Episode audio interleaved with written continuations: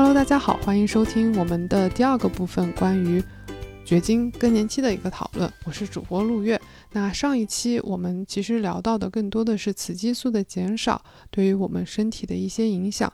那这一期我们就从营养和运动两个方面看一看，怎么调整它，能够让雌激素减少对身体的这个负面影响减少到最小。你的聪明小脑瓜可能已经想到了，既然聊了这么多激素的变化，那其实治疗是不是就是增加激素为最最重要的核心部分呢？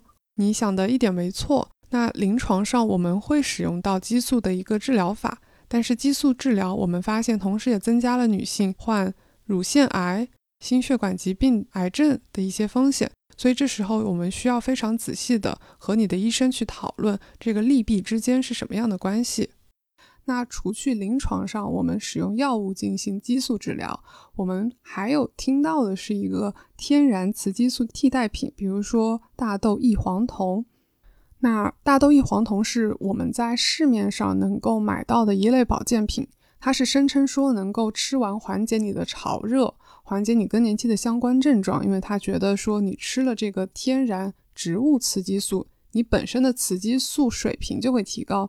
但事实呢是不太一样的，因为我们发现这个大豆异黄酮它最多有只有一个安慰剂的效应。什么叫安慰剂？就是说你本人主观的认为它治疗有效，但并不是因为这个成分真正在你体内得到了一个有效的转化。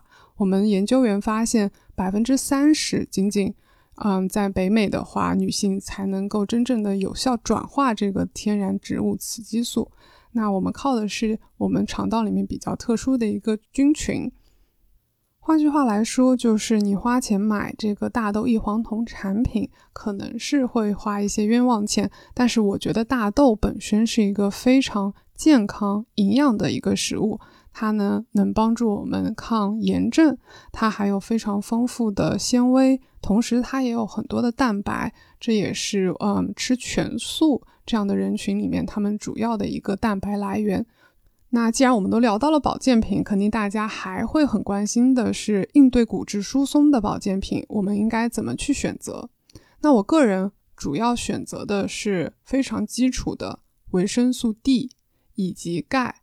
所以这个两个是我自己本人也会吃的，以及会让我自己家人吃上的。那我知道另一款大家会很感兴趣了解的是维骨力，叫 Move Free。那这一款产品它主要里面的成分是骨胶原氨糖，那它声称的是能够呵护到关节的健康。所以我相信大部分人其实可能也有给爸妈买过这个产品。那这个产品有没有效果呢？我这么跟你分享吧。在二零二一年三月份的时候，维谷利的母公司在美国是吃了官司的。那主要是因为它涉嫌虚假宣传，遭到了一个集体诉讼。最后呢是付五千万美金求和解。所以大概你能听出来，这个维谷利应对的骨质疏松是不太有效果的。那我在想，可能身边有人吃说有效果的话，可能是一个安慰剂效果，也就是说，我觉得有用，我心里。强烈觉得有用，嗯，那关于保健品，我个人一直比较担心的几个点，也和大家分享一下。因为保健品和药品完全不一样，国家在监管、监管、监控上面的严苛程度也是完全不一样的。至少在美国，FDA 对这一块的产品是非常弱的一个监管，那经常也会出现。重金属污染、细菌超标，甚至铅超标的这样的情况，所以在选择保健品的时候，大家是一定要慎重的。而且不一定啊，国外这个英文的商标的保健品它就是更好的，因为大部分的保健品其实呢，最其实都是中国自己产的。好，那我们回到我前面说到的维生素 D 和钙。因为这个是我们有很多临床数据以及很多研究能证明它对于我们的骨骼健康是有效果的。那维生素 D 很多人不太能想得到，说哦，这个跟我们的钙跟我们的骨头是相关的。为什么这么说呢？因为维生素 D 它是帮助你吸收这个钙的，所以嗯，当你在吃钙片的时候，如果有维生素 D 一起服用的话，那肯定是效果是更好的。维生素 D 呢？你大概也知道，说我们晒太阳能够获得一些。那如果说在冬天呀，或者说我们居家隔离不怎么在户外活动这样的期间，其实维生素 D 是很容易缺乏的。所以我自己本人也是服用维生素 D 的。那关于钙的话，你可以选择到的是两类的产品，一个叫柠檬酸钙，一个就是普通的碳酸钙。柠檬酸钙呢，我本人是。也是用的这一款，原因是因为它不需要一定随餐服用，也就是说对我来说，我有一天突然忘记了，但是又过了饭点，那这样对我来说是更方便的。柠檬酸钙其实还有另一个比较好的优势是，它可以缓解我们补充钙的时候会带来的便秘这样的一个副作用。那平常我们的饮食当中也是有非常丰富的从食物里面能获取的钙来源，比如说我们首推的肯定是一些乳制品。牛奶、酸奶、芝士，或者说超市能买到那种钙加强的豆乳，所以这些都是非常好的来源。但是呢，我们传统会认知的骨头汤，它其实并不是一个非常好的钙来源。另一个，如果你本人是吃全素，或者说不吃乳制品，那我们通过吃菜也是能获得到钙的，比如说上海青、小青菜、西兰花，以及超市里面我们能买的那种钙加强橙汁。甚至是我们的坚果、杏仁。说完了吃，我们说说为什么运动对于我们的骨骼健康也非常的重要。哦，对了，忘记说，如果你有抽烟、酗酒的习惯，这两个习惯其实对于你的骨骼健康都是有非常明显负面的影响。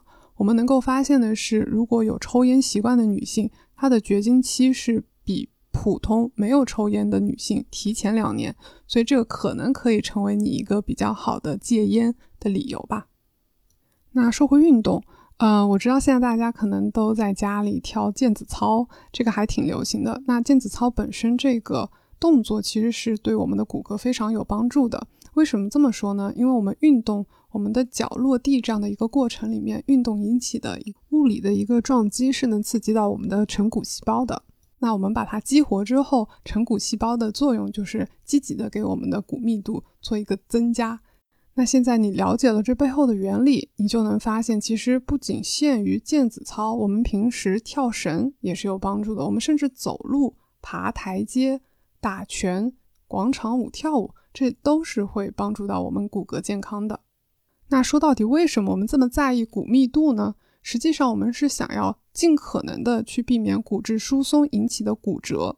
你不要小看我刚刚说的骨质疏松骨折，感觉好像发生概率很小。实际上呢，女性一生当中，你因为骨质疏松骨折的概率是远高于你患乳腺癌的概率。乳腺癌的概率大概是百分之十二，但是我刚刚说的骨折这个概率是在百分之四十。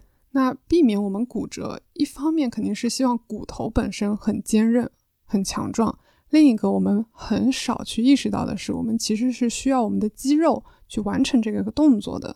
那随着年龄的增大，我们肌肉它是。自然而然是有一个下滑的趋势。那当你左右肢，咱们就说你某一边的小腿，它有一个萎缩的情况，这时候你是很难去保持平衡的。那这也是为什么我觉得女性在更年期的阶段，反而更应该重视自己的一些力量训练，帮自己的这个肌肉含量重新恢复起来。我知道大家可能更关注的是减脂，我要瘦，所以做了很多有氧的运动，所以忽视了这些阻力。运动给我们带来的益处，可能听到力量训练，很多女性都会退步，觉得说哇，这个必须要去健身房啊，我还得会用这个杠铃片，还得会用这些厉害的器械。但其实不是这样的，我们居家的时候也能完成力量训练，比如说哑铃、弹力带，甚至自自重，你知道吧？俯卧撑这个动作，你就是在用自重完成的。然后我们说到的训练，更多的是在讨论。它具体要做多少组？每一组我们做几次这个动作？然后我们有几个动作在这个循环里面？如果你能坚持的完成一个训练的计划，包括了我们一周做几次这样的力量训练，那最后的结果肯定是你能够有一些肌肉的增长。所以这个增长也不是说我们做一次就可以看到的效果，肯定是有几个月这样的一个积累的成果。那当你增加了肌肉含量，对女性来说会有什么样的帮助呢？首先，一个可能大部分人也知道的就是我们增加了基础代谢值。那我们知道中年女性有身材发福，包括男性可能也有这样的困扰，也就是说我们在游泳圈腹部这个地方看到了很多脂肪的积累。当你增加了肌肉的含量的时候，我们能够更好的来分配自己吃下去的能量，也就是说我们的肌肉消耗的更多，而不是说堆积成了脂肪。所以这个来说，对减重、我们身材走样是一个好的解决方法。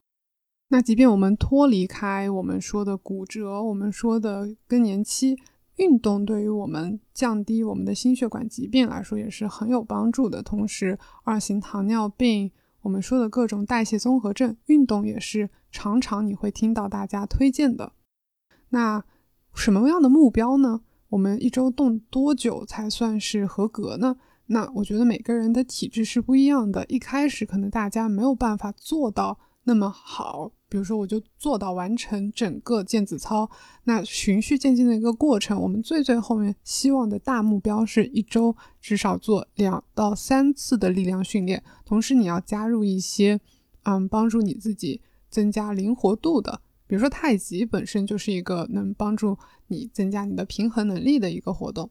然后我们还要做一些有氧的运动，这样其实是对你的心血管健康更有帮助的。所以其实是一个组合，不是说你天天就跳毽子操，你天天就打太极。我更希望大家尝试到不一样的运动的类型，那最终全面的提高你自己的身体素质。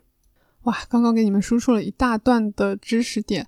这里再给你们做一个简单的总结，我们回顾一下，刚刚是聊到了大豆异黄酮这个天然雌激素替代品，我们讨论了它是否是真正有效的。结论是我本人并不是很推荐，但是大豆这个产品是一个非常营养的啊食物，我们当然可以在饮食当中多多加入。那关于骨骼健康，我推荐的保保健品是维生素 D 和钙，尤其是柠檬酸钙。